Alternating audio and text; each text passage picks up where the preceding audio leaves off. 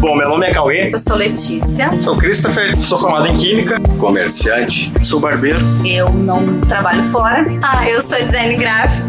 sou militar, Eu sou advogada. agora estou me formando em História, eu sou músico, toco bateria. Eu sou professora. E eu sou maquiadora também. Eu desempenho um papel de liderança. Gosto de jogar jogos digitais ou de tabuleiro. Eu gosto de esporte. Eu gosto muito de cantar. Coisa relacionada à natureza. Eu gosto de fazer trilha. Gosto muito de escutar, de tocar, de cantar. E pensar em roupa.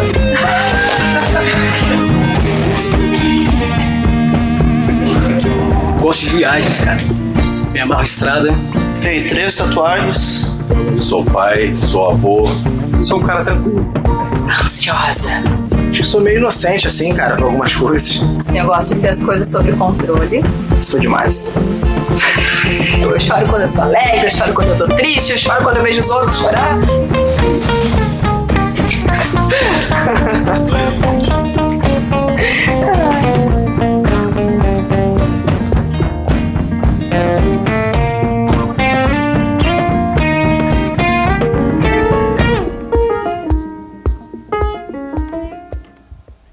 Boa noite, Vintage. Tem alguém lá no fundo ainda que não veio pra cá, que tá. Pessoal, ah, liga a luz aí, liga a luz, glória a Deus. Haja luz, tudo bom? Meu nome é Jackson, sou um dos pastores dessa igreja. Eu vou esperar os irmãos se sentar e nós não vamos começar o sermão enquanto os irmãos vão sentar. Tem mais gente lá no fundo, lá, pessoal? Mais algum? Algum diácono pode. Dá uma olhadinha, cadê o Felipe? Cadê o Felipe? Oi? Dá uma, olha- dá uma olhada para mim, por favor, se tem mais gente lá. E vamos, vamos sentar, vamos ouvir a Bíblia, gente. Vamos, vamos estar envolvido com o Evangelho. Tá bom? Então, nós estamos em uma série de sermões em Efésios. E, e, gente, deixa eu explicar alguma coisa. Ah, eu quero deixar isso claro aqui para nós. Nós temos a tendência. Pessoal, eu quero, eu quero que todo mundo esteja olhando para mim. Todo mundo. Nós temos a tendência de ouvir as mesmas coisas e desprezarmos essas coisas. O pastor Everton falou que nós vamos valorizar a Bíblia. Então você fique sentado no banco e ouça o Evangelho. Se for demais, daí você compra um pogobol para você, que agora voltou para moda aí. Não sabe, procura em casa o que, que é. E vai brincar de pogobol. Tá entendendo? Aí pula à vontade, não precisa ficar sentado. Mas por que, que, eu- por que a gente tem que falar isso aqui, gente? Porque a nossa geração, nós somos uma geração extremamente conectados, é muita, muita velocidade. E tem, a gente tem dificuldade de ler um livro. A gente tem dificuldade de prestar atenção quando alguém está falando. Nós queremos que as pessoas vão direto ao ponto. Sabe? Nós temos essa tendência. E ouvir o Evangelho no dia do Senhor, isso aqui é algo para conectar nossa vida com Deus. Gente, presta atenção aqui, gente. Olha para mim, gente. É para nos conectarmos com Deus. Nos conectarmos com Deus. Deus nos criou. E nós temos a tendência a sair do padrão de Deus. Então, domingo, dia do Senhor, nós puxamos o freio de mão, descansamos um pouco e viemos para o culto. Nós temos dificuldade de chegar no horário. A vintage, nós não atrasamos nem um segundo o culto. O culto começa no horário. Você parte, começa a sair mais cedo de casa. Estou falando isso aqui antes de começar a, a pregação. Preciso dizer isso. Você começa a sair mais cedo. Uma outra coisa, quer vir no culto da manhã? É legal. Mas se vai atrasar para o culto da manhã, nem vem de manhã, já vem de noite. Se vai se atrasar, nem vem de manhã. Vai dormir cedo no sábado.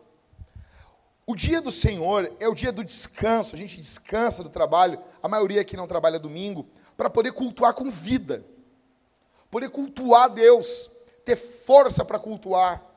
Você, quando estiver vindo para cá, você vem ouvindo louvor para ir aquecendo a tua alma. Você vai aquecendo, colocando lenha no altar, para quando chegar aqui, você está pronto para ouvir o Evangelho. Deixa eu dizer uma coisa: nossa geração é uma geração que cobra preparo dos pregadores, mas é uma geração que não se prepara para ouvir. Eu nunca assumi o púlpito da vintage despreparado. Nunca. Eu vou chegar no rosto de Deus. Eu vou dar conta de muitos pecados, mas desse não. Não. Eu nunca errei nisso. Nisso. Você se prepare para ouvir o Evangelho. Você se prepare para cantar. Você se prepare para ofertar. Você se prepare para estar em missão. Você aqueça a sua alma para ouvir o Evangelho. Amém? Amém? Com alegria vamos ouvir o Evangelho?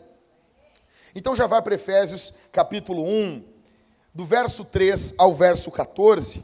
A gente vai prosseguir no que o apóstolo Paulo nos fala no capítulo 1 da carta que ele escreveu aos Efésios. Hoje é a semana 4. O tema do sermão de hoje é Eu sou abençoado.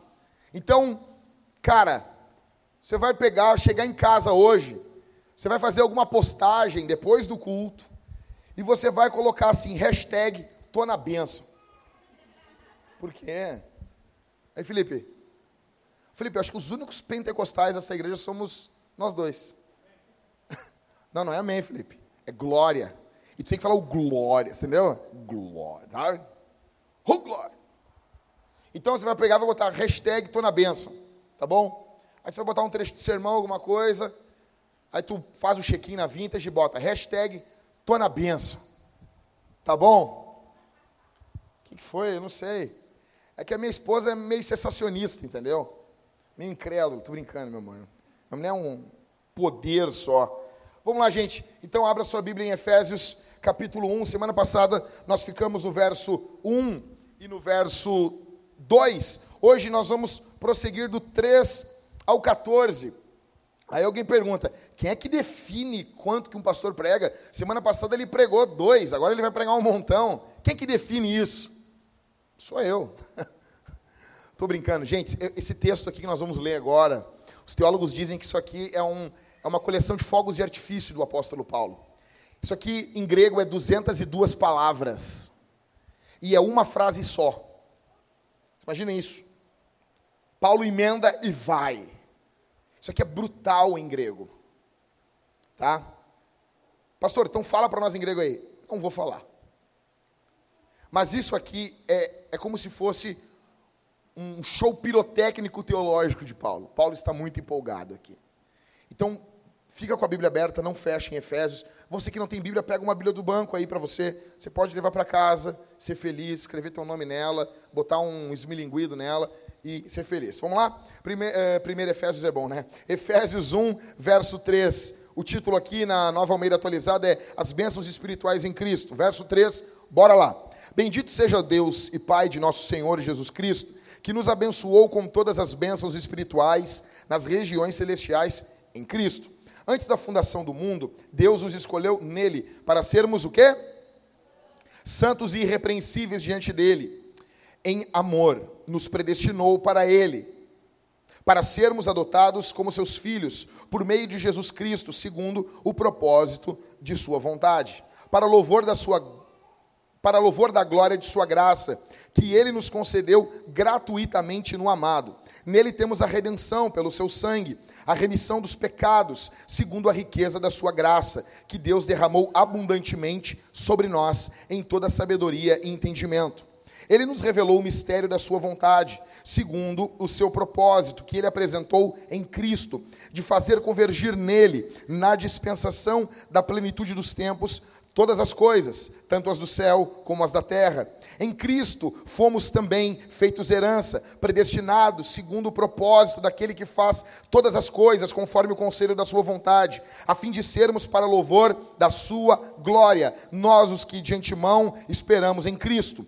Nele também vocês, depois que ouviram a palavra da verdade, o evangelho da salvação, tendo nele também crido, receberam o selo do Espírito Santo da promessa. O Espírito é o penhor da nossa herança até o resgate da sua propriedade em louvor da sua glória. Graças a Deus. Bom, eu não sei você, mas tem uma série que eu gosto muito, que é The Big Bang Theory. É, ou, em português, é A Teoria do Big Bang. Isso aí. Uh, e tem lá um cara chamado Sheldon Cooper. E ele é muito engraçado. Ele é um cara muito engraçado. Ele é um, um físico, acho. E ele é muito engraçado. Então, tem um momento no aniversário dele que a Penny, que é a vizinha deles, ela dá um presente para o Sheldon. E o Sheldon. Nossa, volta ali, cara. O que, que aconteceu? Fica atento aí, gente. Fica atento aí. Glória a Jesus. Presta atenção aqui. Então, aí a Penny dá um presente para ele e o Sheldon diz assim: Really? É sério? Você me deu um presente? Tu está trazendo um problema para mim. E a Penny, por que, Sheldon? Porque agora eu sou obrigado a te dar um presente. Agora eu vou ter que comprar um presente, eu vou ter que pesquisar quanto que foi esse presente. E eu vou ser obrigado a te dar um presente mais ou menos do mesmo preço.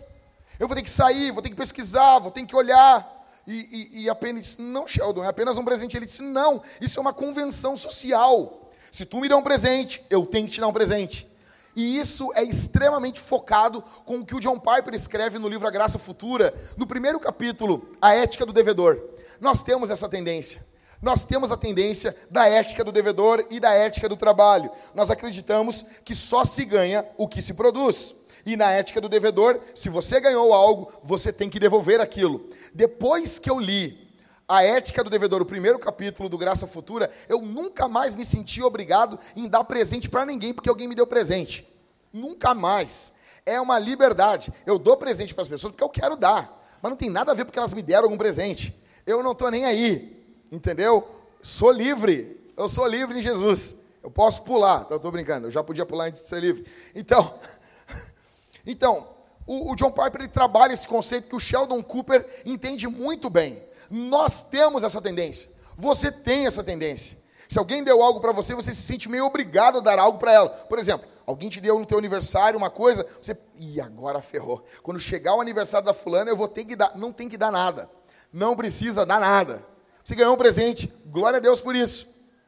O contrário, escute aqui, de ética do trabalho e ética do devedor, o oposto, o contrário, o antagônico a isso é bênção. Bênção. Bênção é o oposto da ética do trabalho. No trabalho, você trabalha por algo que você ganha. Na ética do devedor, se alguém deu algo para você, você tem que devolver algo para essa pessoa. O oposto de tudo isso é bênção. Isso vai contra a nossa forma que nós vivemos nos dias de hoje, onde nós tentamos manipular Deus. Vivemos uma época de superstição, vivemos uma época uh, de religião, de barganha, onde as pessoas querem manipular Deus, onde as pessoas querem fazer uma coisa para Deus fazer outra coisa para elas. Fato é que o apóstolo Paulo ele começa dizendo em Efésios capítulo 1 que nós somos abençoados. Escute isso. Se você está em Cristo, talvez você entrou aqui quebrado, talvez você entrou aqui com o coração esmagado. Eu venho aqui no poder do Espírito dizer para você que você é abençoado em Cristo. Deus abençoou você. Você foi amado, cuidado, protegido. E Deus abençoou, Deus, de forma graciosa, abençoou você profundamente.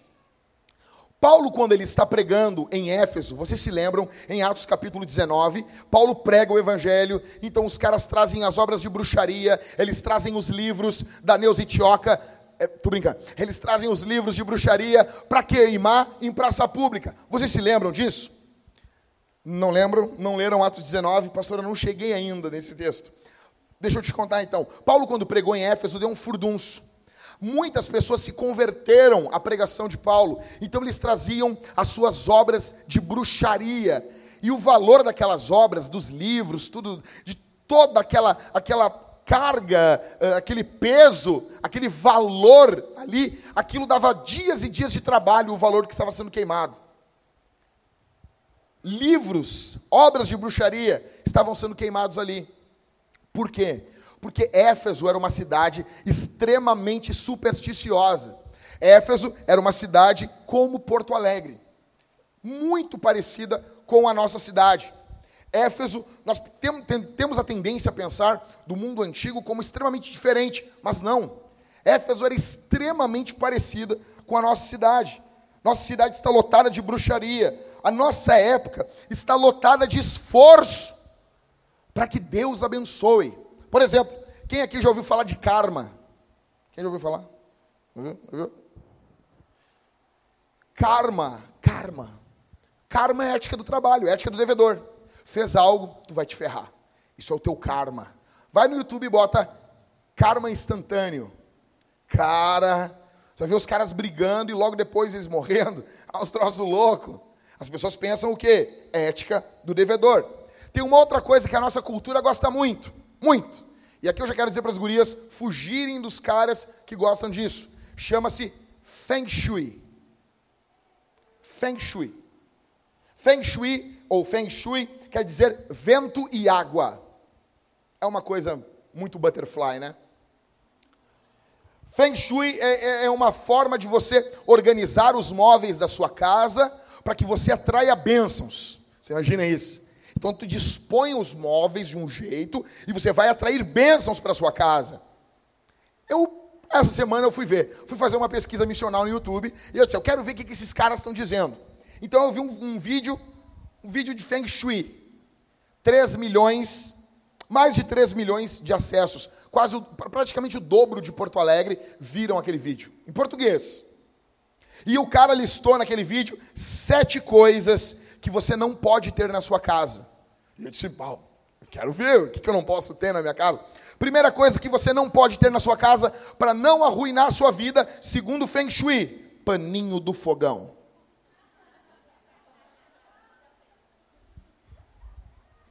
Eu imaginei, o Ricardo, que ia ter um negócio assim, você não pode ter uma cruz invertida, você não pode ter assim um pelo de bruxa, um- uma, uma pena de uma coruja. Eu achei que era um troço desse. Mas não, paninho do fogão. Tua vida não está indo para frente?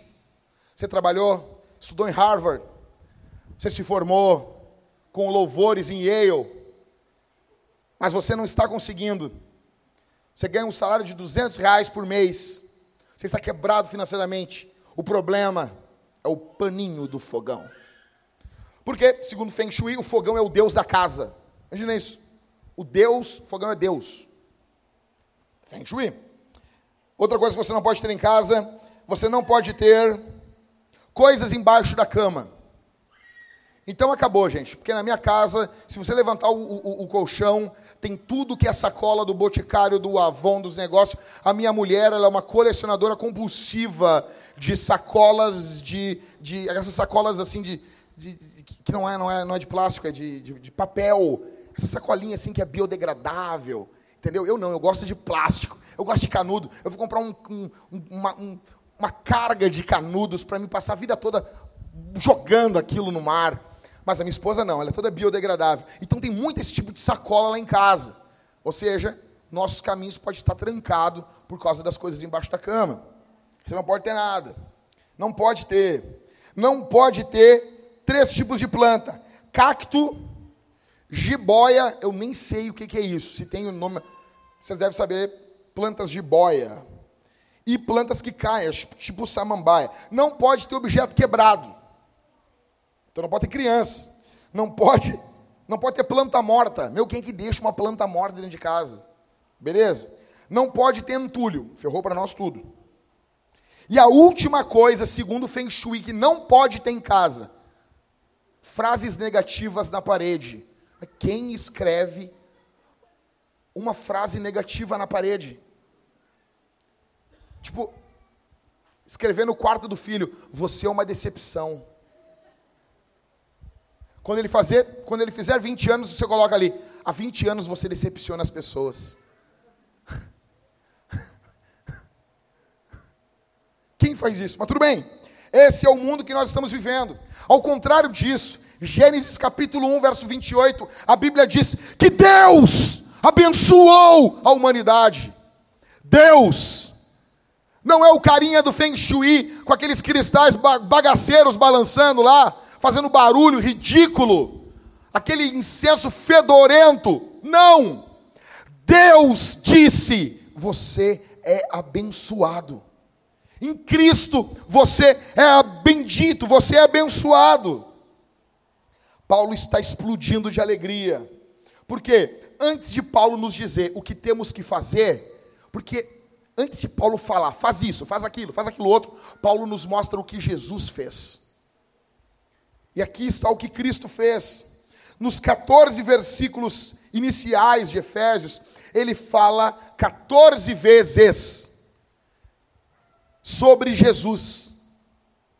E 11 vezes ele fala sobre a nossa situação em Cristo. Sabe o que é isso, gente? É que quem ama Jesus, Jesus é o centro da sua conversa. Quando tu fala com crente, crente, não, não crente descoladinho, sabe? Tem muito descoladinho. O cara é descolado. Ele é, ele, ele é um, ele é um 007, ninguém sabe que ele é crente. Não, estou falando crente.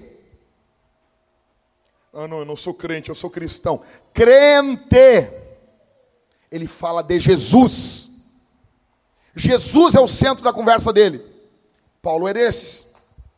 Paulo ele começa dizendo no verso 3, olha aí, ele diz o que? Bendito, abençoado. Cara, só tem no cristianismo isso, Felipe. Paulo está abençoando Deus. Você é louco. Já notaram isso? Ele está dizendo: Bendito seja o Deus, abençoado seja o Deus. Parece a oração do Pai Nosso. Primeira petição da oração do Pai Nosso qual é? Pai Nosso que estás no céu, santificado seja o teu nome. A gente ora por Deus. Isso é louco. Mas é sério, Jackson? Como assim? Isso é louco, velho. Bendito seja o Deus e Pai de nosso Senhor.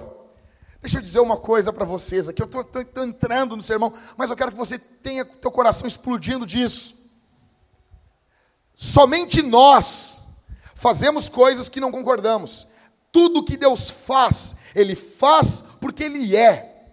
Nós acreditamos em algo e agimos de outro jeito muitas vezes. O nome disso é hipocrisia. O nosso Deus não é hipócrita. Quando a Bíblia mostra um ato de Deus, como dizia Tomás de Aquino, Deus é ato puro, eu sou, é verbo. Sempre quando Deus age de um jeito, Ele age daquele jeito, porque Ele é aquilo. Quando Ele abençoa, o ato abençoador revela quem Ele é. Ele é generoso, Ele é abençoador. Você pode chegar diante dele hoje com tua queixa, com teu coração quebrado, com os teus anseios. Ele não ri de você. Ele não zomba de você. Bendito seja o Deus que nos abençoou. Os caras estão ouvindo a narração, vocês sabem que isso aqui está sendo lido lá em Éfeso por um presbítero da igreja. Eu já falei para vocês isso. O presbítero começou a ler. Vocês imaginam isso? A igreja parada e o cara, ó, Paulo está dizendo aqui, ó, bendito seja Jesus. Aí os caras nos abençoou. Como assim? Paulo está preso. É porque Paulo está em Cristo. Você está aqui hoje. Talvez as coisas na tua vida estão completamente dissonantes, distorcidas. Mas você tem que entender que nós estamos abençoados em Cristo nas regiões celestiais. Vamos lá então. Quais são as nossas bênçãos? Você quer conhecer as suas bênçãos? Olha comigo aí então. Nossas bênçãos em Cristo. Primeira, a bênção da santidade. Verso 4. Olha o que diz o apóstolo Paulo. Antes da fundação do mundo, Deus nos escolheu nele para sermos santos.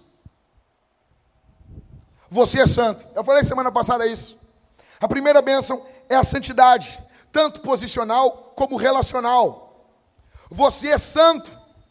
Eu estou olhando para vários santos.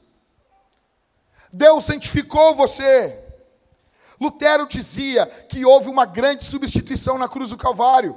Quando Jesus Cristo foi à cruz do Calvário morrer pelos nossos pecados, todas as nossas mazelas estavam sobre Jesus, estava sobre ele, ele estava naquela cruz como um assassino, Jesus estava naquela cruz como um gay. Jesus estava naquela cruz como um blasfemo. Jesus estava naquela cruz como um pedófilo. Jesus estava naquela cruz como uma pessoa mentirosa. Jesus estava naquela cruz como um filho que não honra os pais. Lá estava ele.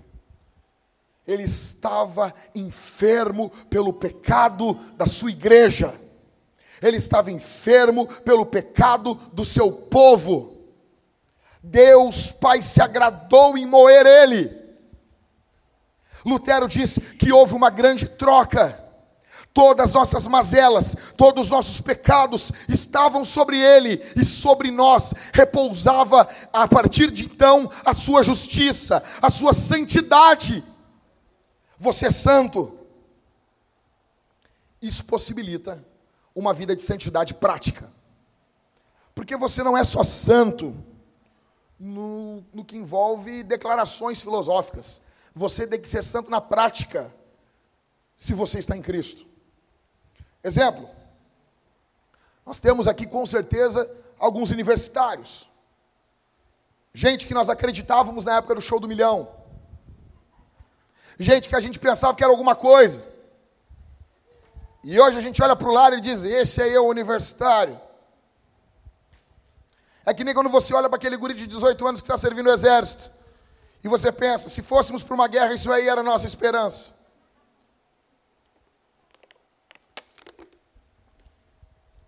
O que universitários fazem, na sua grande maioria? Ficar bêbado.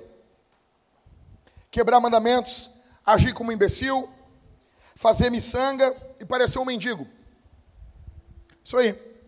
Você investe no seu filho, coloca ele numa escola particular, ensino fundamental, ensino médio, aí ele vai para uma faculdade e ele volta agora como miçangueiro. Você fica perguntando onde foi que eu errei?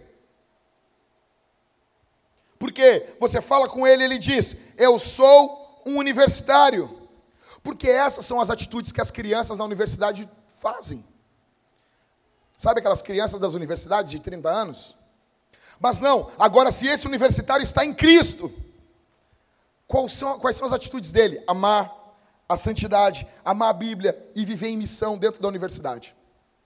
Mudou, porque agora ele é um universitário em Cristo, então ele é santo. Solteiro. Quais são as obras dos solteiros hoje? Fornicar.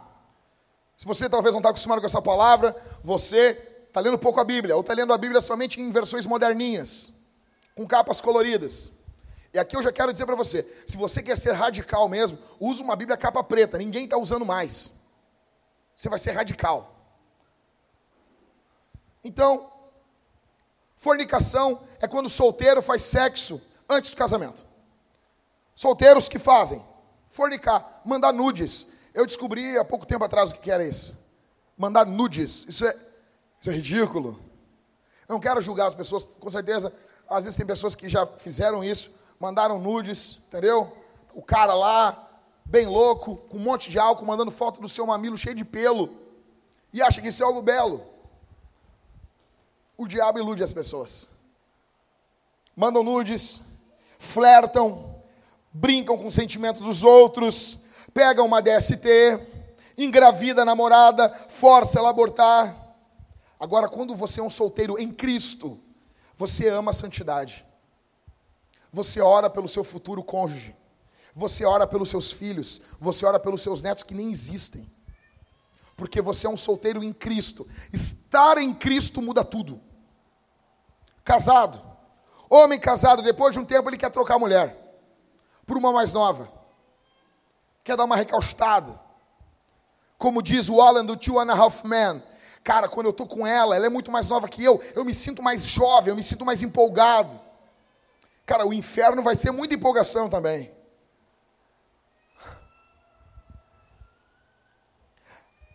O homem muitas vezes ele quer se rebelar, casou cedo, então agora ele tem uma adolescência tardia. A mulher muitas vezes vira uma piriguete, começa a botar foto sensualizando na internet, sabe? Aquela coisa, coisa, aquela vergonha alheia.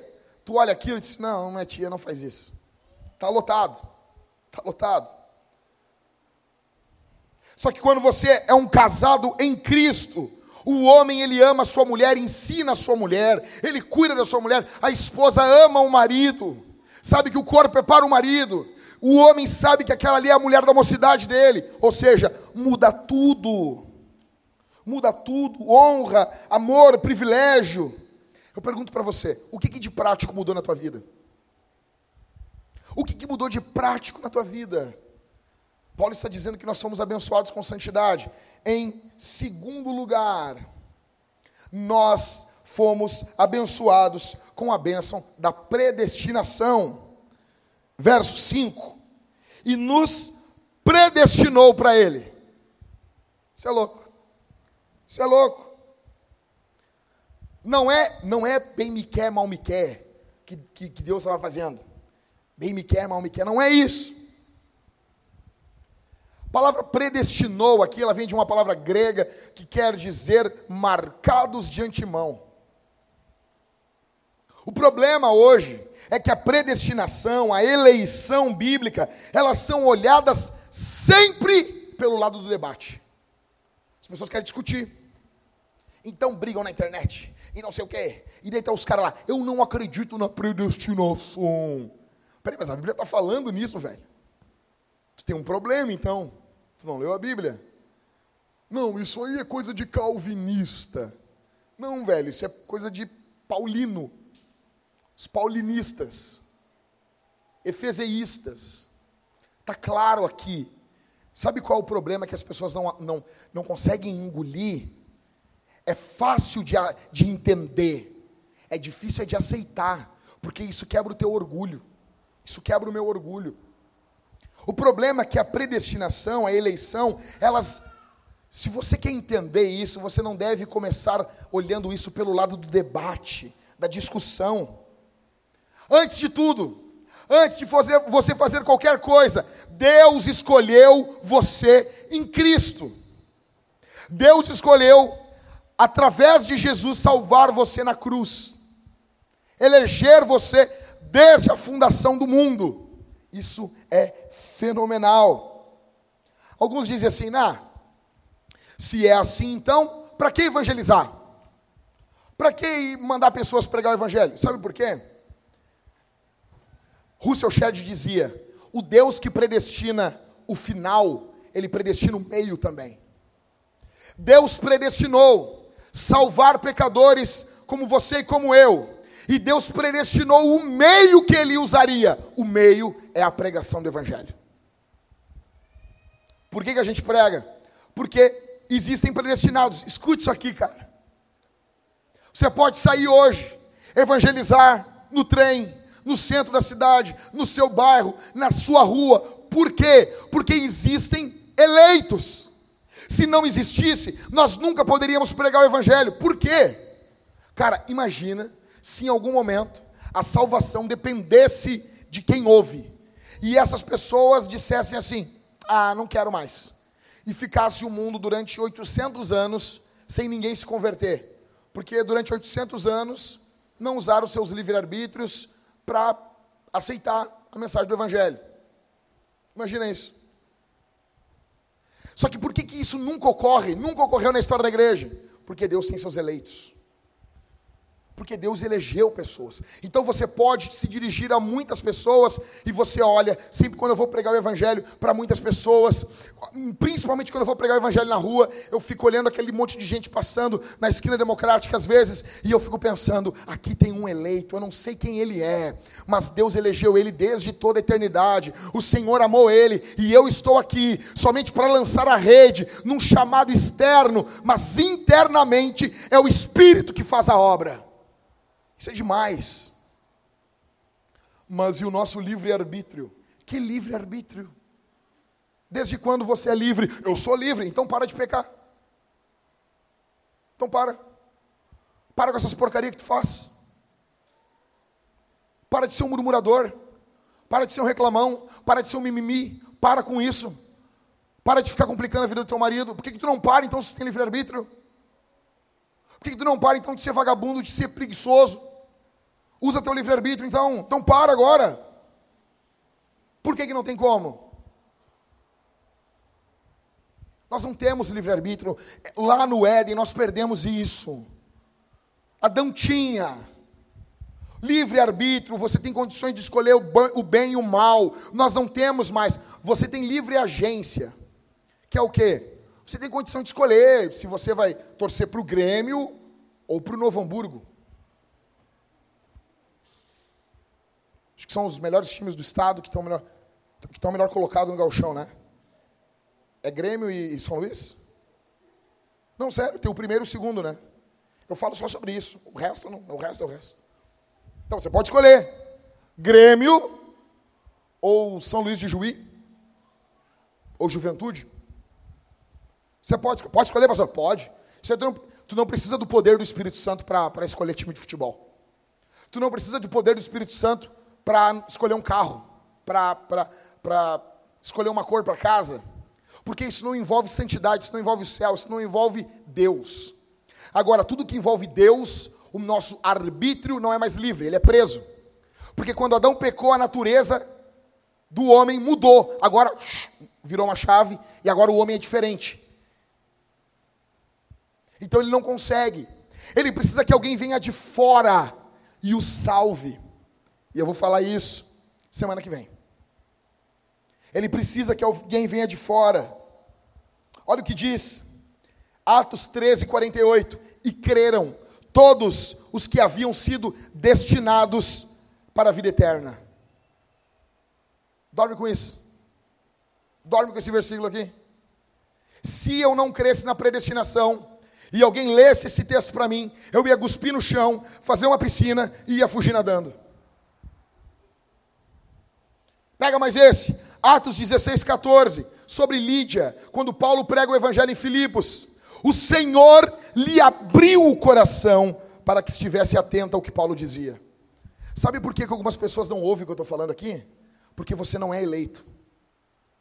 Sabe por que eu tenho que fazer força para pregar aqui e você não tem, você não quer ouvir? É porque Deus não tem nada com você. Sabe por que você está tá anos na igreja? Você traz uma pessoa ontem para a igreja e essa pessoa está maravilhada com o evangelho? É porque ela é um eleito. O Senhor, aqueles que são de Deus, Deus abre o coração.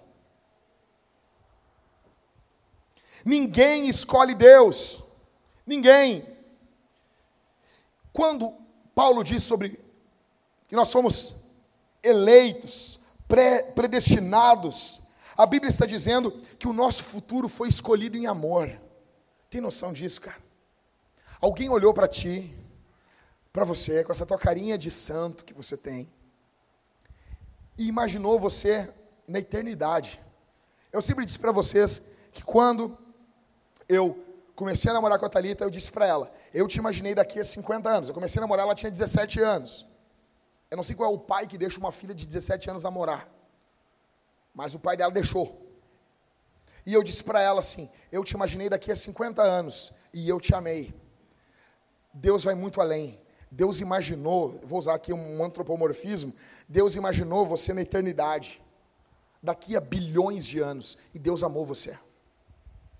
Daqui a um trilhão de anos, o amor de Deus continuará sustentando você daqui a um bilhão de eras, como diz John Piper, a graça de Deus vai ser motivo de alegria ainda dentro do teu coração. Isso é demais, velho. Isso é demais. Amém, Isaac. A predestinação é uma doutrina maravilhosa. Por que, que é maravilhosa a predestinação? Porque quem sabe quem é, chora com isso aqui. Porque não importa quão ruim você é, Deus pode escolher você. Não importa quão imundo você é, Deus pode amar você. Não importa quão fundo você já foi no pecado, a graça de Deus te resgata de lá. Não importa quão longe você já foi, quão rebelde você já foi, a graça de Deus pode te trazer e colocar os teus pés sobre uma rocha. Não importa, Deus ama você, Deus salva você, isso é evangelho. Isso aqui é uma boa notícia. Aqui, beleza, o que eu faço com isso? Cante. Quando o Cauê cantar aqui com você, você cante. Terceira bênção. A bênção da adoção, verso 4 e verso 5. Lê comigo aí. Antes da fundação do mundo, Deus nos escolheu nele para sermos santos e irrepreensíveis diante dele. Em amor, nos predestinou para ele, para sermos adotados como seus filhos por meio de Jesus Cristo, segundo o propósito da sua vontade. Nós somos adotados. Nós fomos adotados. Você pode chamar Deus de Pai.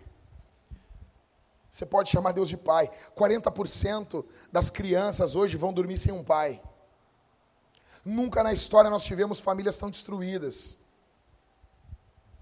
Alguns aqui não têm pai. Alguns aqui foram criados somente pela mãe. Porque o teu pai não foi homem, foi um canalha. E você tem que orar por ele e amar ele. Mas o teu pai não cuidou da tua mãe. A boa notícia para você é que Deus é Pai. É que Deus é Pai. Escute aqui. E ele não vai embora como o deísmo diz. Os deístas dizem que Deus foi embora. Não. Em Jesus ele não foi embora, ele veio perto da gente. Ele é Deus conosco. Ele veio junto da gente. Escuta isso aqui. Todas as vezes que você achou que você estava sozinho, que o teu pai não estava cuidando da tua mãe, não estava cuidando de você, havia uma mão poderosa, invisível, que sustentava a tua vida, que sustentava todo o teu ser. 14 vezes no Antigo Testamento, Deus se dirige à nação de Israel, os chamando de filhos. Só que no Novo Testamento, Jesus leva isso para um outro patamar. Jesus chama o Senhor de Pai por mais de 60 vezes. Por isso que somos adotados, porque nós estamos em Cristo, e Cristo é o Filho de Deus. Deus não é uma força causal. Deus é um pai que nos adota, nos abraça e nos torna sua família.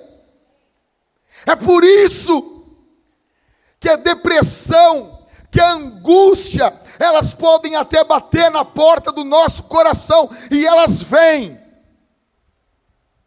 Só que quando nós estamos encharcados pelo amor de Deus Pai, vai ter momentos que você vai sentir o calor do Espírito Santo dentro do seu coração e você vai ver assim: eu tinha tudo para estar quebrado, mas eu sinto uma alegria grande dentro de mim. É a mão do Pai tocando você. Por isso que cristãos amam, amam falar de adoção. Por isso que cristãos volta e meia, Deus reaviva a igreja para que a igreja adote crianças. No Império Romano, no século 1, 2 e 3, até o quarto século, as crianças que nasciam no Império Romano, que, que não tinham pais, eram jogadas fora, os cristãos adotavam todas, todas. Não eram as mais bonitinhas, adotavam todas. Os cristãos adotavam todas as meninas que iriam virar prostitutas. Os cristãos adotavam todos os meninos que virariam gladiadores condenados à morte.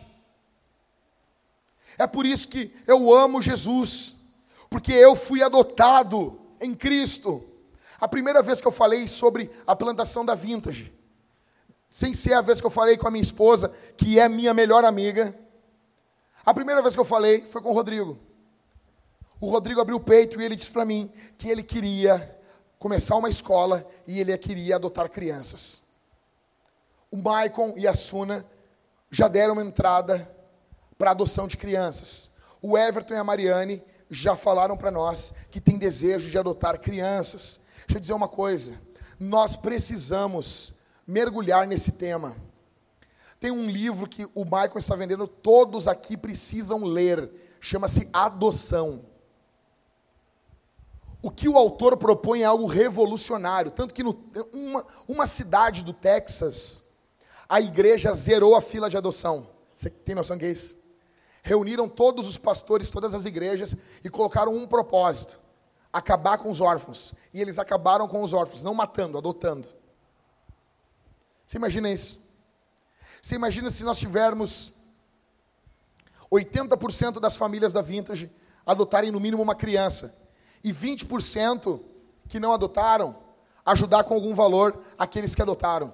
Que é isso que o livro propõe também. Se você não adota, você tem que ajudar alguém que adota. Você olhar para a pessoa e dizer assim: durante 18 anos eu vou te dar 200 reais por mês para ajudar na adoção dessa criança. Você imagina isso? Você imagina isso? Você imagina isso, Léo? O Léo adotar um alemãozinho e eu adotar um negrinho. Você imagina isso, Léo? Você imagina isso? A gente vê um pouquinho do Apocalipse no nosso meio. Crianças de todos os lugares. Ah, mas o sangue é ruim. O teu sangue é ruim. Todos os sangues são ruins. O único sangue bom é o sangue de Jesus. O único sangue bom é o sangue de Jesus. Tem pecado no teu sangue. Tua família são totalmente desastrosos. Eu não quero entrar nisso porque eu vou entrar nos próximos sermões, mas vamos lá. Se você está em Cristo, vocês têm uma família. Deus esticou uma mesa e você faz parte dela. Quarta bênção, a bênção da redenção. Paulo segue estourando champanhe com texto. Verso 7. Leia comigo aí. Nele também temos o quê? Nele temos Eu sei que o pessoal está cantando esse, esse louvor, vão cantar daqui a pouquinho, né? Nele temos a redenção. O pessoal assim, é bem o que Paulo fala em Efésios. Não, é o que Paulo falou em Colossenses. É que 55 versículos de Efésios tu encontra em Colossenses. Paulo escreveu junto aquilo ali, tá bom? Mas uma outra hora eu explico para vocês. Verso 7, nele temos a redenção. Paulo segue com seus fogos de artifício. O povo de Israel, ele foi preso por Faraó. Vocês já leram isso? Com certeza na leitura bíblica, vocês já passaram por esse texto esse ano, né? Amém? Sim, sim, sim, sim. Eu só parei em Levítico, pastor. Então, o povo de Israel estava preso. Deus prometeu que através do sangue do cordeiro eles seriam livres. Isso era um símbolo da liberdade em Jesus. Gente, segunda passada, vocês se lembram o que ocorreu no final da noite? Nós estávamos reunidos para ver, eu ia ver de novo o Creed 2. Cara, porque quando eu gosto de um filme, eu vejo um milhão de vezes. E eu estava lá feliz quando vê, eu olho para a cara da Mari, a Mari, tu viu o que aconteceu? E o que foi, Mari? Olha no grupo da igreja. O Catito tinha mandado uma mensagem, tinham sequestrado a Gabriela, esposa do Brogni. Como que nós ficamos? Como é que tu vai ver um filme num momento desse? Não, acabou o filme, acabou tudo, meu, acabou. Acabou, já ficamos sentados ali, já, ó, nem vamos ver esse nem queremos ver esse filme aí. E o nosso coração angustiado a noite toda, levantava de madrugada, sonhando, orando, todo quebrado. Cara, até que chegou próximo do meio-dia, próximo da uma hora de terça-feira, quando a Gabriela foi solta. Cara, cara, como não chorar, cara? Imaginando aquela guria, quem conhece ela? Imagina aquela guria voltando para casa, voltando para o marido, voltando para o filho, sendo resgatada.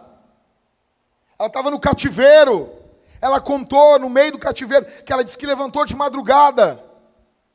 E Deus deu uma visão para ela. E ela nos viu, a igreja vintage, orando por ela. E foi exatamente o que estava ocorrendo. E aí? Ai, não creio em visão.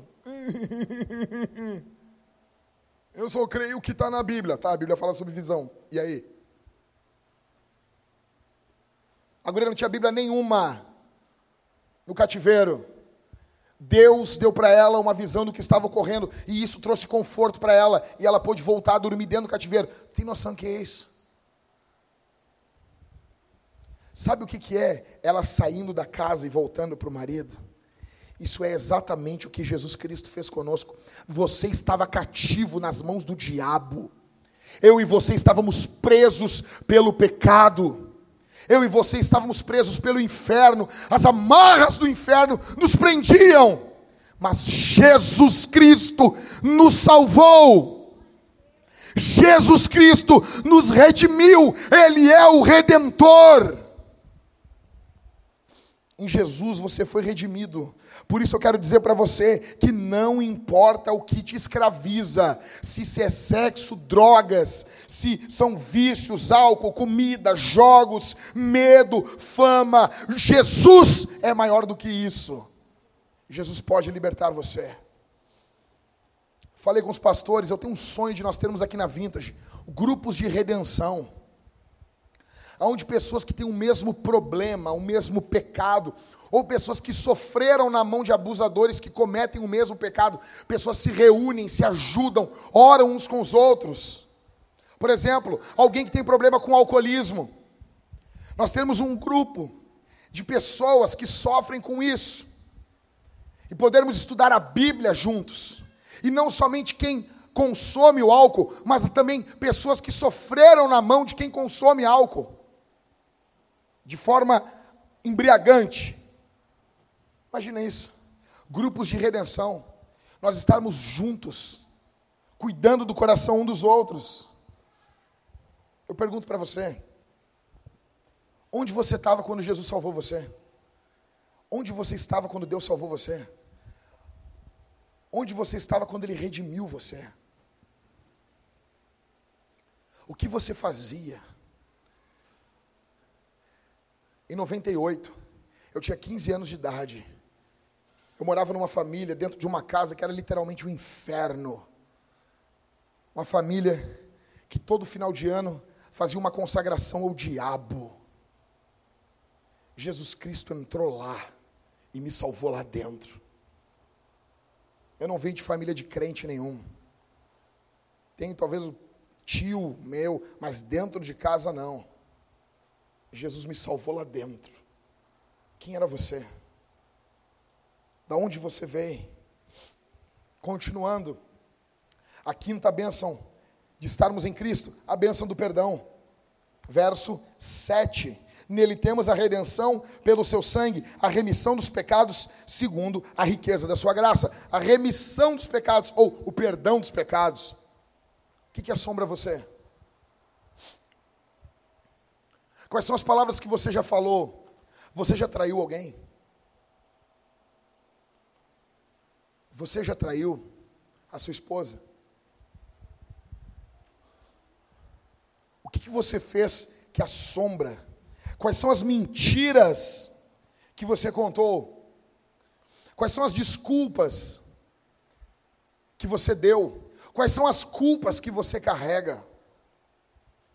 O que, que você faz para amenizar a tua culpa? Porque todos nós fazemos algo. Todos fazemos algo. Você pode mentir, você pode negar, você pode diminuir o que você fez, não, não, nem é tão ruim.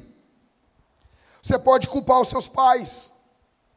Você vai lá no psicólogo, no psicanalista, alguns são bons, outros são uma porcaria. E daí eles falam que a culpa toda é do teu pai. Aí agora você já tem dinheiro a menos, continua com o teu trauma e agora sai de lá com ódio. Você culpa seus pais, como dizia o Renatão? Você culpa seus pais por tudo? Até ele já dizia que isso é absurdo. Você culpa os outros? Ou você se compara com os outros? Quando você peca, você se compara com os outros. Ah, eu fiz isso, mas o fulano fez outra. Olha só que, que horror. Você se pune. Você se justifica. Não, veja bem, eu fiz isso, mas. Cara, nego, botou mas, acabou. Acabou. Você foge. Você se esconde quando você peca. Por que, que você não confessa Jesus e você e receba o perdão de Cristo? Por que fazer tudo isso que amarga a alma, que destrói o teu ser, que traz doenças até para o teu corpo? Viver com culpa destrói a alma e o corpo. Por que não confessar e dizer: Senhor, eu sou isso, me perdoa?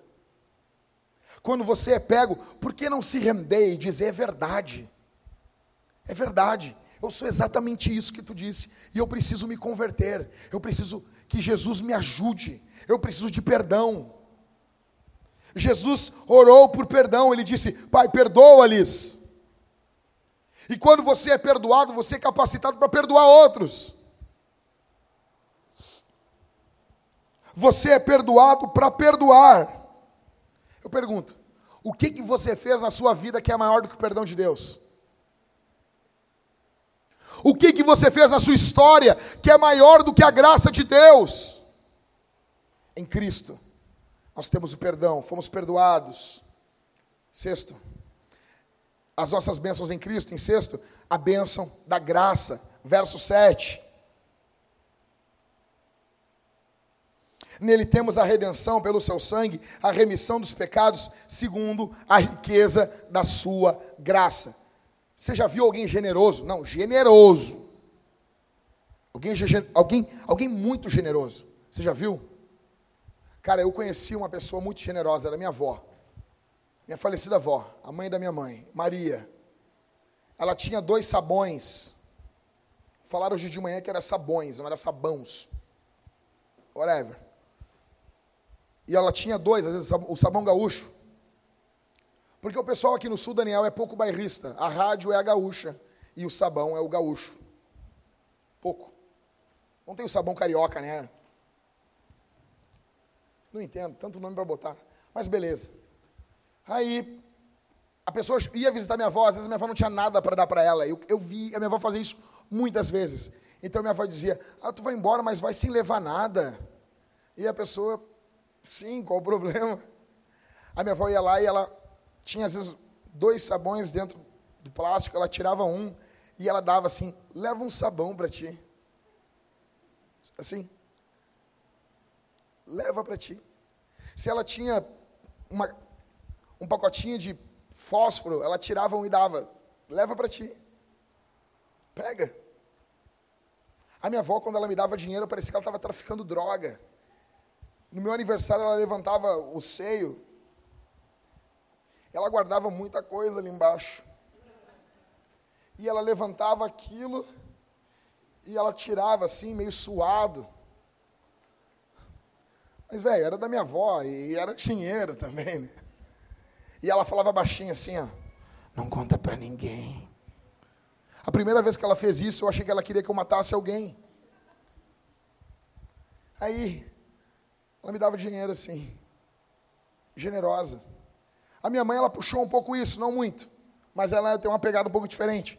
Toda vez que a minha mãe, minha mãe envolve generosidade de igreja. Toda vez que a minha mãe me dá alguma coisa, ela me dá uma roupa, um negócio, ela diz assim, ô Léo, foi tanto.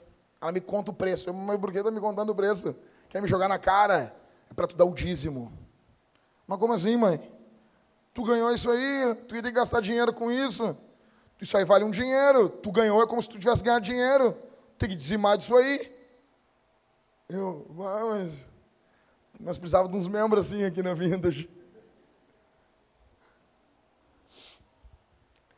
Sabe generosidade? O teu Deus é generoso. O teu Deus é, o teu Deus é generoso.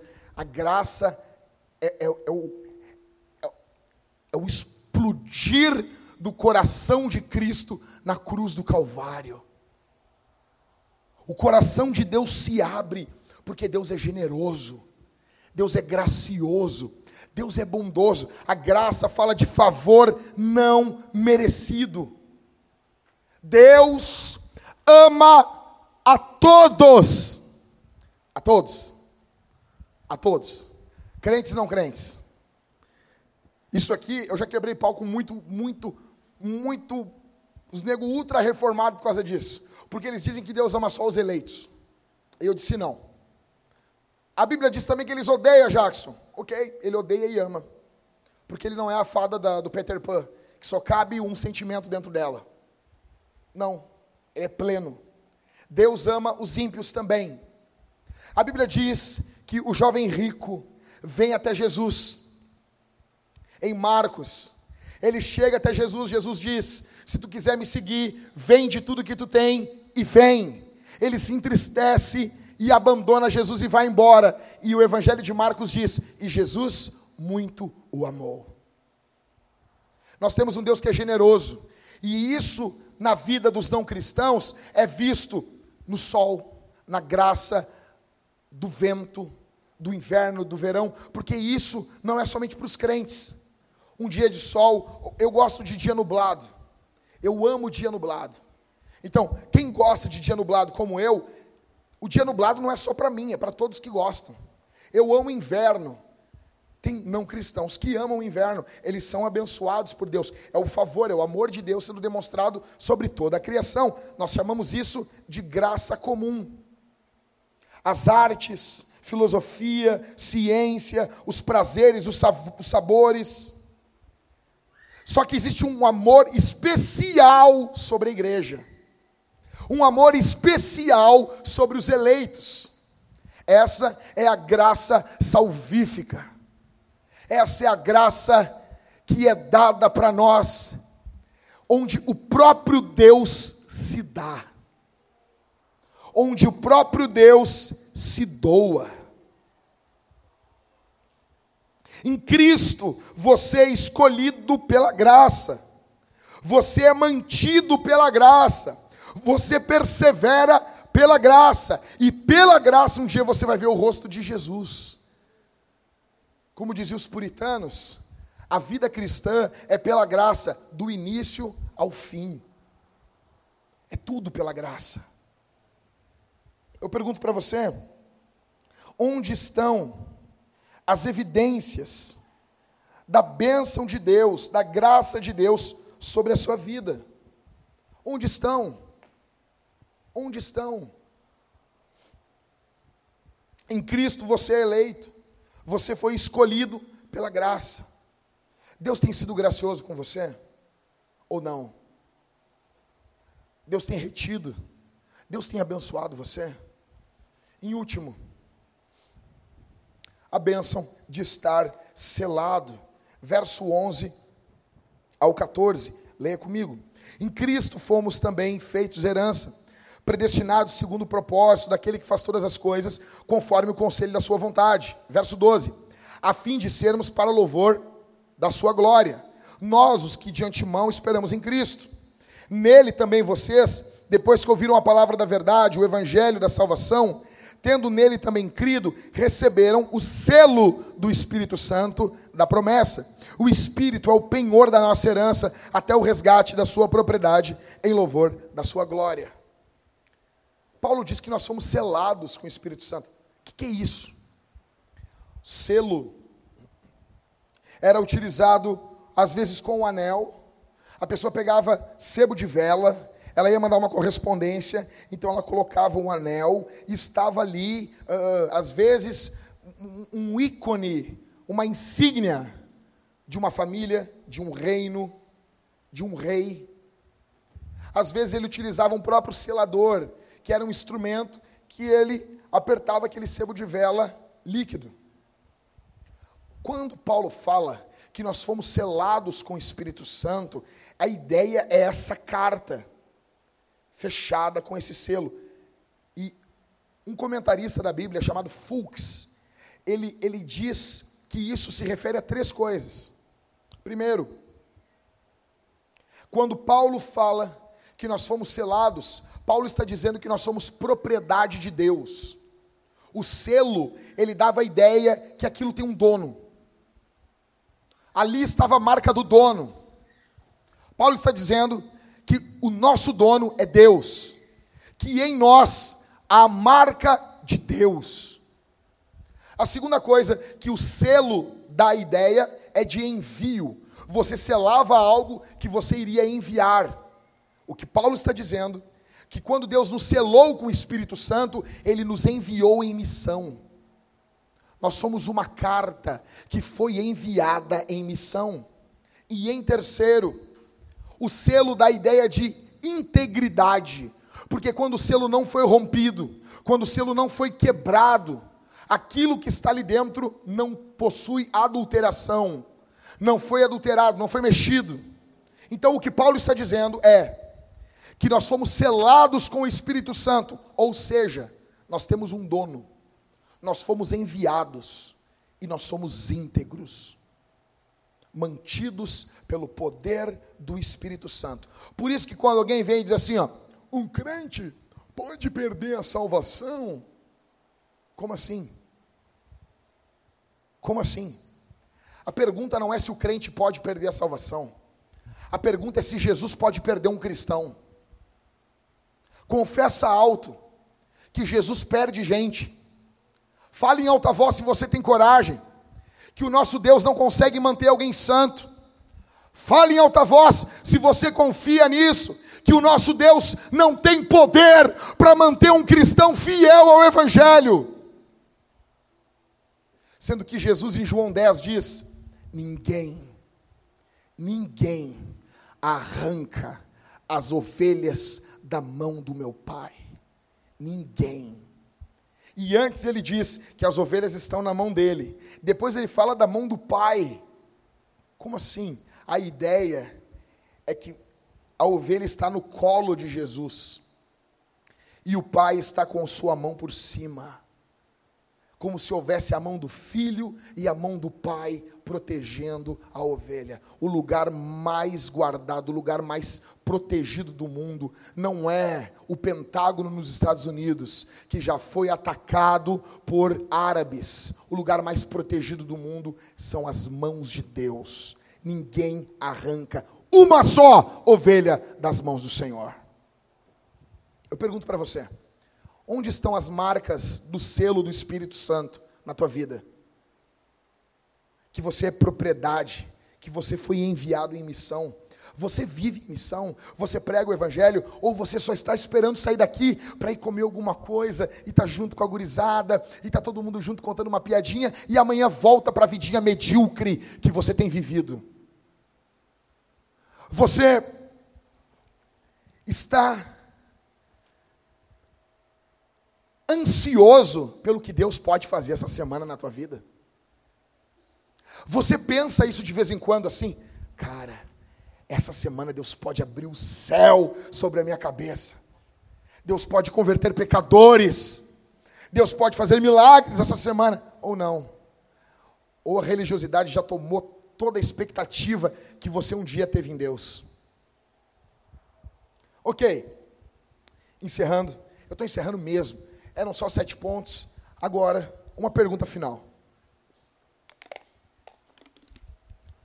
Para que tudo isso? Para que isso aí? Para que santidade? Para quê? Para que predestinação?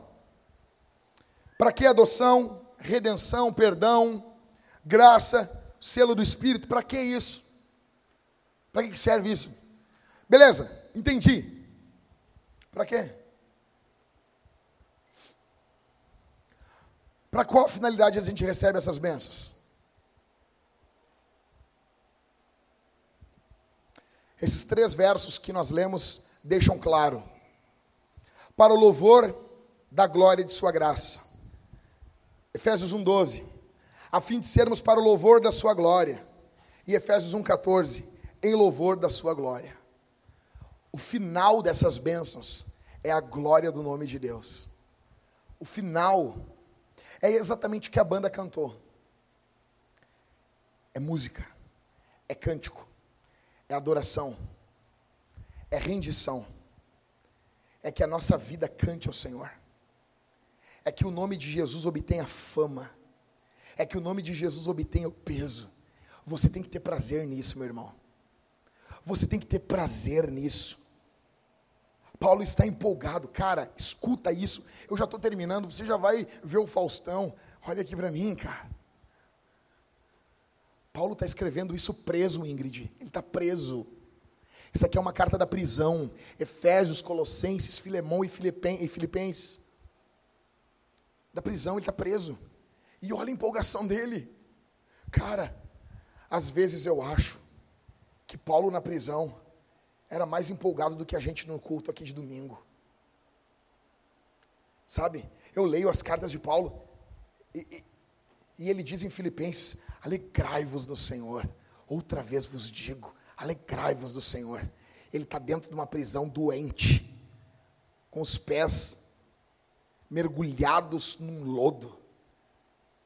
Meu antigo pastor dizia que ele escreveu aos Filipenses assim: alegrai-vos do Senhor. Aí o, o, o,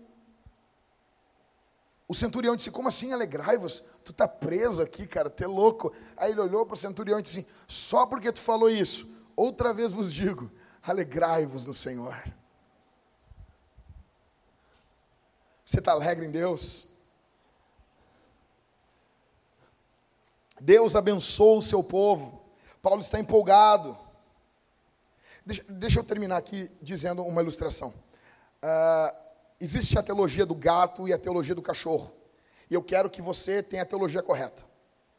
Então, uh, quem aqui tem gato? Então, você sabe, eu já tive gato. Você vai entender isso aqui. Gato, você tem um gato, você compra sua ração para o gato, dá carinho, ração nova, porque o gato, ele, ele sabe quando a ração é velha, não vem da migué, que o gato sabe, compra uma raçãozinha premium, compra, compra um, um, uma coisinha uma vez por ano para dar do aniversáriozinho dele, aí tu compra, aí tu bota uma casinha, proteção, cuidado, você faz aquela festa quando ele aprende a fazer cocô dentro da areia, que é o clímax da vida do gato, para o dono é isso, né? E daí você faz tudo isso, e quando você está fazendo carinho na barriga dele, embaixo aqui da, da cabeça dele, o gato pensa assim: eu sou demais, cara. Não, eu sou demais. Você pega uma bolinha e joga para o gato, o gato olha para a bolinha, olha para ti assim. O gato pensa, quando você está dando tudo isso para ele, eu sou demais. O cachorro, você faz a mesma coisa. Quem aqui tem cachorro? Faz a mesma coisa. Tu pega, tu compra uma raçãozinha, às vezes tu dá comida, porque o cachorro. Ah, tem arroz de cachorro, eu nunca entendi muito bem isso. Aí tu dá uma comida, às vezes uma sobra de comida escondida do dono, e tu vai, é um cachorro. Dá uma casinha para ele, faz um carinho, joga um graveto, ele corre, ele volta. Depois de todo o carinho que você fez o cachorro, o cachorro para e pensa: o meu dono é demais. Aqui na Vintage nós não temos a teologia do gato, aqui é a teologia do cachorro. Tudo isso que você viu aqui, não é porque você é demais, é porque o nosso dono é demais. É porque Jesus é demais. É porque Jesus é todo glorioso. Por isso que o final é louvor. Por isso que nós encerramos o culto. O culto não acaba na pregação. Por isso que eu fico muito, eu fico muito triste quando eu vejo pessoas. Acabou a pregação, as pessoas levantam e vão embora. Só consumiram.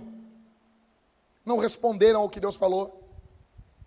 Por isso que depois da pregação, a gente tem pouquinho louvor antes e tem bastante louvor depois, porque nós cantamos em resposta ao que Deus disse. Por isso nós queremos que você cante, levante suas mãos, você cante bem alto, você adora o nome do Senhor. Por isso que nós ofertamos depois da pregação, por quê? Porque é resposta, é louvor. Pastor, vocês têm, é, é, é, assim, alguma expectativa que a gente vai ofertar? Sim, eu tenho uma expectativa enorme nisso. Eu tenho uma expectativa enorme que você vai abrir a boca e vai cantar. Eu tenho uma expectativa enorme que quando você estiver vindo pelo corredor aqui da igreja para participar do sacramento da ceia, você vai vir pedindo perdão pelos seus pecados, alegre porque Jesus é perdoador, e quando você estiver molhando o pão no vinho, você vai dizer exatamente assim no seu coração: Senhor, quando eu comer e beber disso aqui, enche, me enche do poder do teu espírito. É resposta. Jesus é lindo, é gracioso. Cara, eu encerro aqui, de verdade, fechando a Bíblia. Qual foi o nosso último casamento que tivemos aqui na Vintage? Ismael e Bianca. Bom, eu preguei nesse casamento. Quando Ismael chegou na frente do altar para se casar com a Bianca, o Ismael não trouxe um carro, não trouxe moto, o Ismael não trouxe nada. E eu nunca vi ninguém trazer nada no dia do casamento. Quando a Bianca veio casar com o Ismael, a Bianca não trouxe nada, nenhum dinheiro com ela. Ela não tirou nenhum dinheiro, nenhum cheque entregou na mão de Ismael. Porque casamento, não há nada mais importante que o Ismael pudesse dar para a Bianca, a não ser o próprio Ismael o que aconteceu ali naquela cerimônia de casamento era que o Ismael estava se entregando a coisa mais valiosa que ele tinha, que é ele mesmo. Ele se deu para Bianca. A coisa mais valiosa que a Bianca tinha não era valor, não era nada. A coisa mais preciosa que ela tinha era ela mesma. E ela se deu, se entregou para o Ismael. Isso foi o que Jesus Cristo fez na cruz do Calvário por você. A coisa mais preciosa que Deus tinha é Deus. E na cruz, Deus deu Deus. O Filho foi ofertado a nós. E hoje, depois da ressurreição, o Filho nos deu o Espírito Santo. Deus se dá a nós. Talvez você veio aqui atrás de carro, atrás de emprego. Deus pode dar, pode. Mas a maior bênção é você sair daqui selado com o Espírito Santo É você ir embora daqui crendo que Jesus Cristo pode salvar você dos seus pecados. Se você aqui não é cristão, eu quero convidar você a se arrepender dos seus pecados e confiar que Jesus é maior do que eles e ele pode perdoar você. Eu quero orar por você nesse momento. Feche os olhos. Incline sua cabeça. Vamos orar. Vamos orar. A banda daqui a pouquinho vai estar cantando aqui.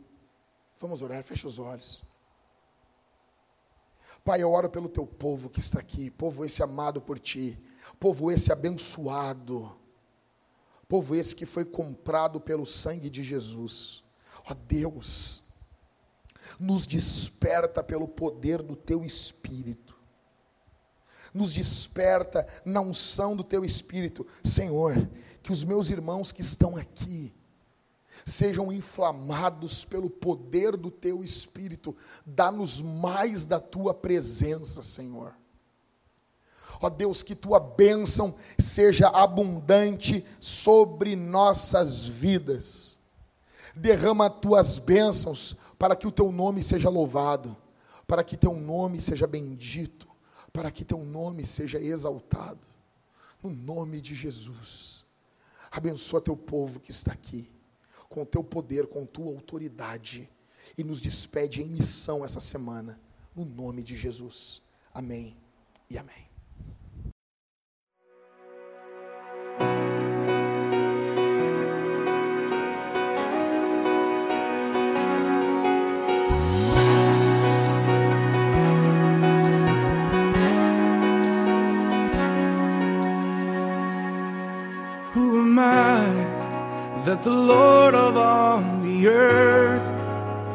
Care to know my name, would care to feel my hurt?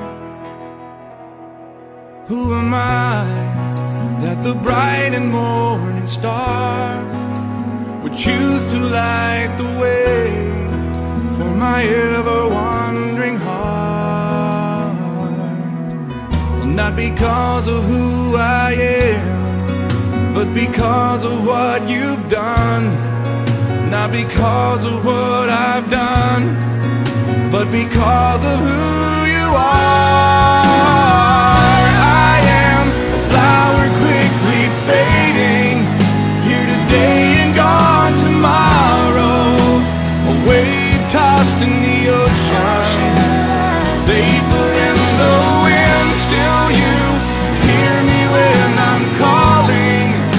Lord, you catch me when I'm falling,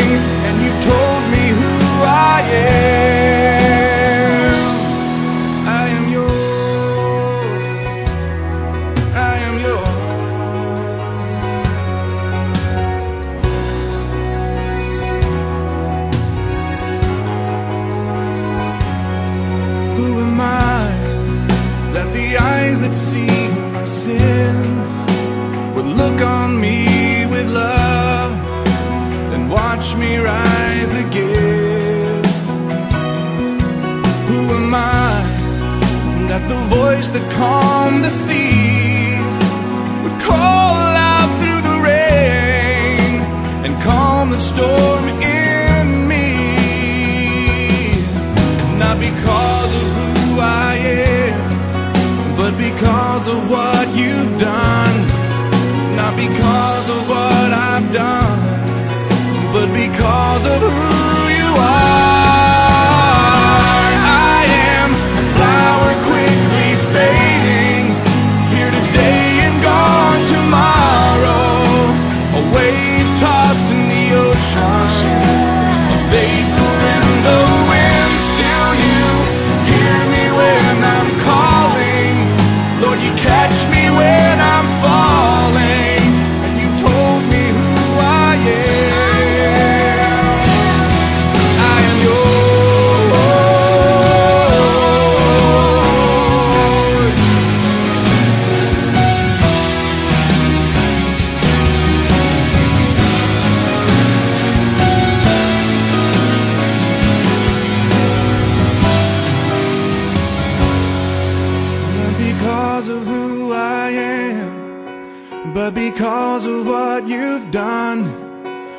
Because of what I've done, but because of who